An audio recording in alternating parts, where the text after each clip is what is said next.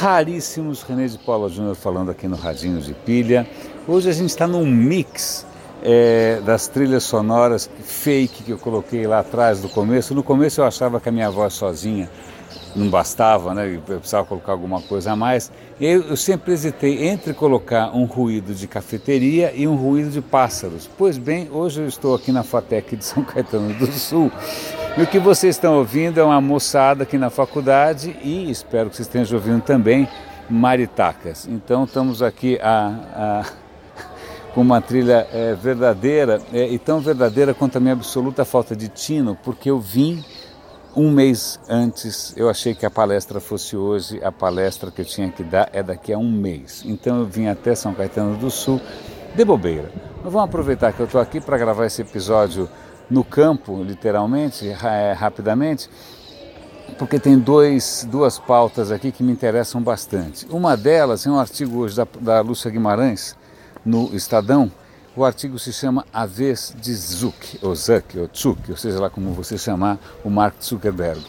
É, o artigo é extremamente bem escrito, recomendo fortemente.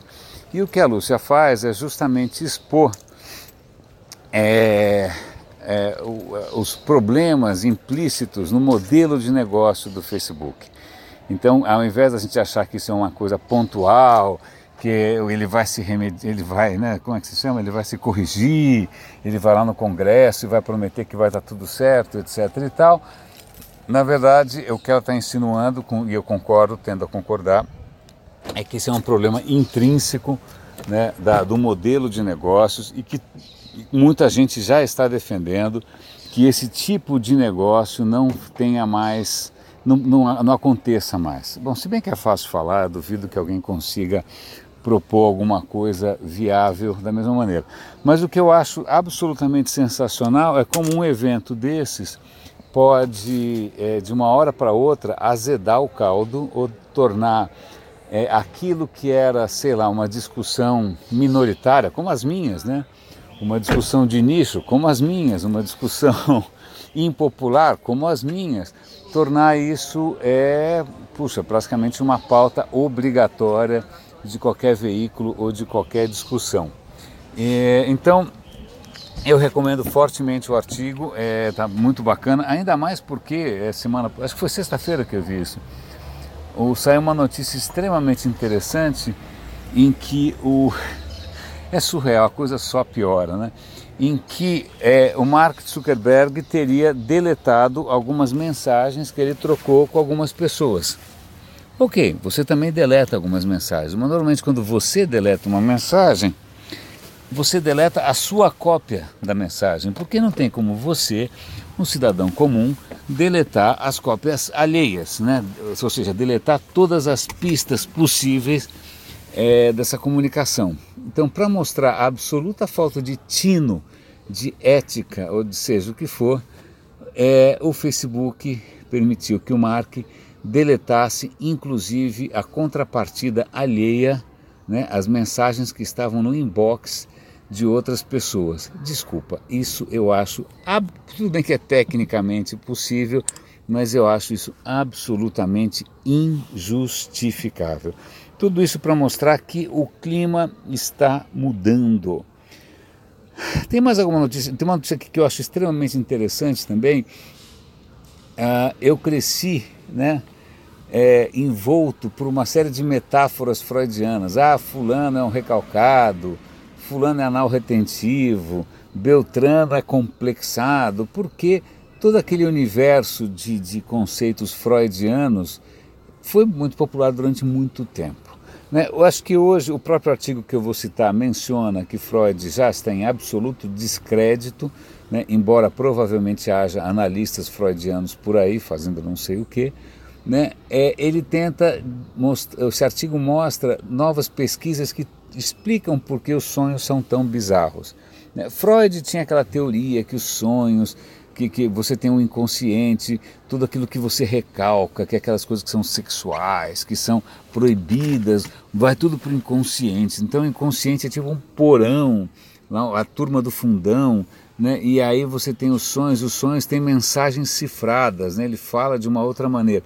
O que, essa, o que a pesquisa está mostrando simplesmente é o seguinte: Na verdade, quando você dorme, algumas partes do teu cérebro simplesmente desligam e outras nem tanto.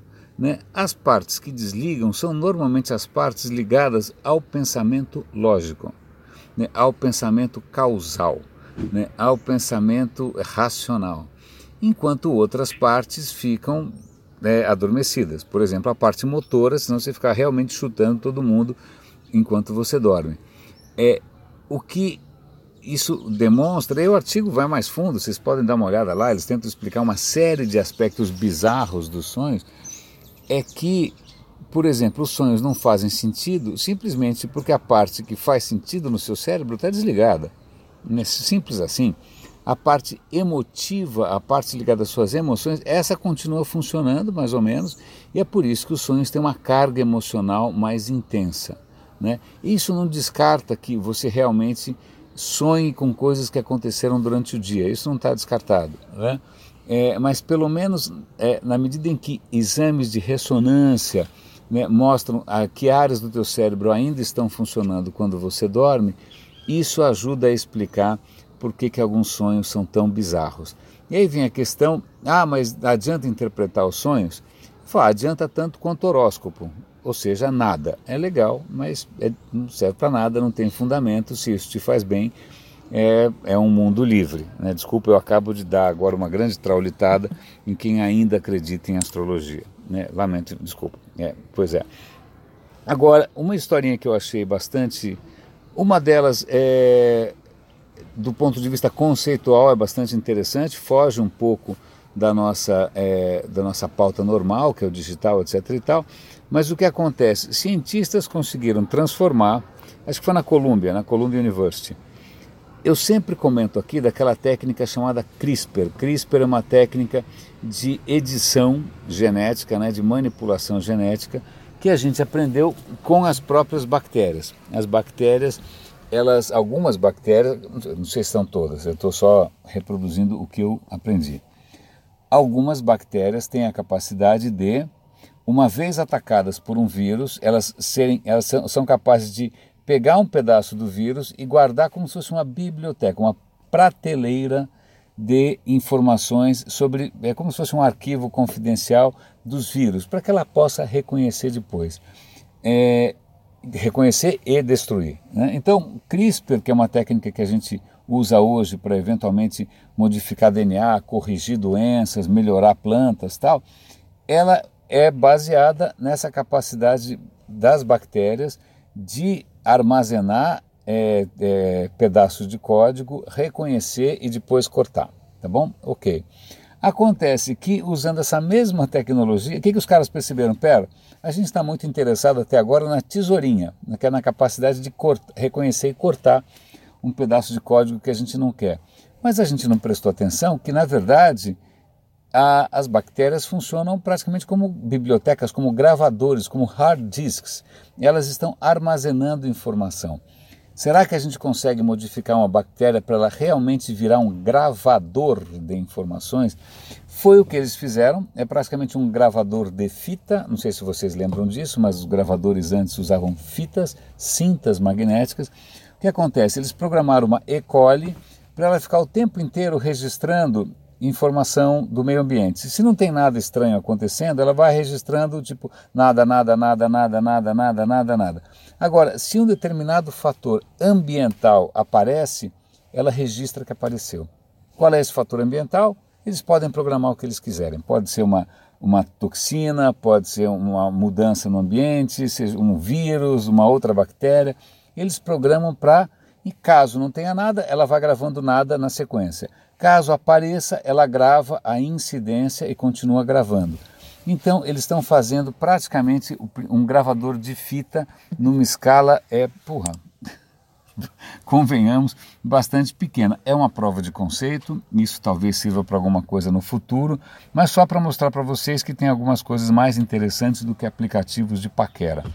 Só para terminar, é uma história que eu achei bastante inspiradora no Estadão, é, no Iraque, o Estado Islâmico em 2014 estava ali detonando, avançando, escravizando aquela zona toda.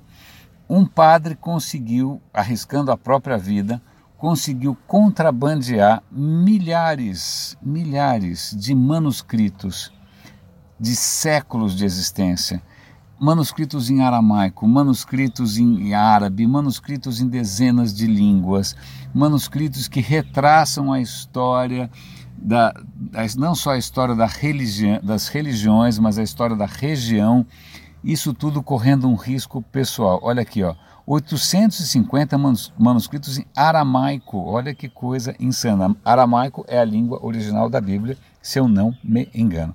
Isso tem várias peripécias. Os caras colocaram caixotes, caixotes no caminhão, as pessoas sentaram em cima dos caixotes, aí eles são atacados. É uma zona.